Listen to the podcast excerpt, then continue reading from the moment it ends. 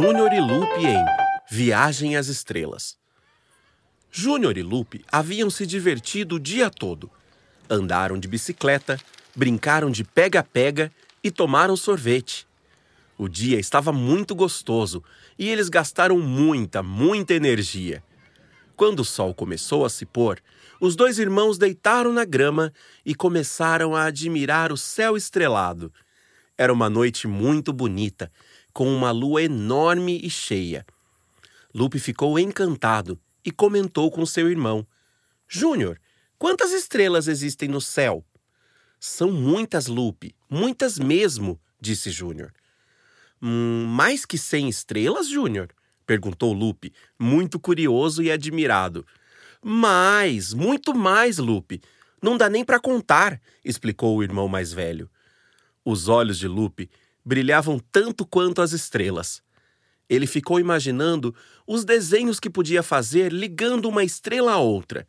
Imaginou um carrinho, uma bola, um ursinho e até mesmo um unicórnio. Que divertido! Júnior observou o seu irmãozinho e ficou feliz em vê-lo tão animado. Por isso, ele fez um convite.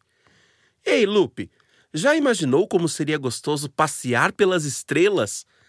Passar bem pertinho delas e dar um nome para cada uma? Aquela ali grandona eu chamaria de Bling Blong.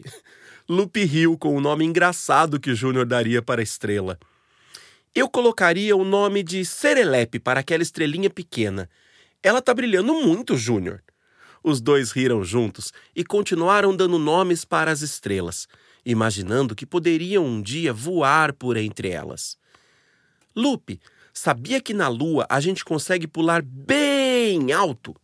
A gente poderia passar uma noite inteira saltando, indo de um lado para o outro. Nossa, Júnior, isso seria bem legal. Sabe o que deve ser legal também?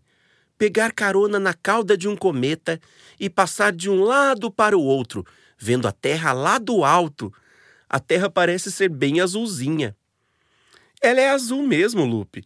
Daria para a gente passear pelo sistema solar inteirinho, segurando na cauda do cometa. Aí a gente poderia saltar e brincar nos anéis de Saturno. Será que dá para escorregar neles?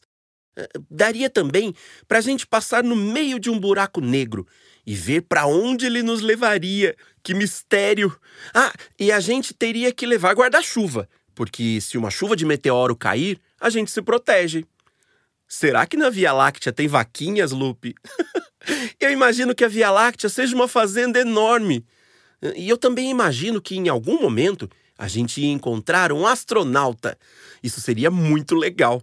Se ele deixa a gente entrar na nave, dá para passear nela visitando muitos lugares distantes. Quem sabe até mandar um recado para os nossos amigos aqui na Terra, para eles verem onde a gente estaria. Já imaginou, Lupe? Lupe? Lupe estava dormindo. Ele imaginou tanta coisa que o sono veio. Júnior sorriu, olhou para seu pequeno companheiro de aventuras e aproveitou. Fechou os olhos e cochilou também. No mundo dos sonhos, a viagem às estrelas continuou. Boa noite, amiguinhos.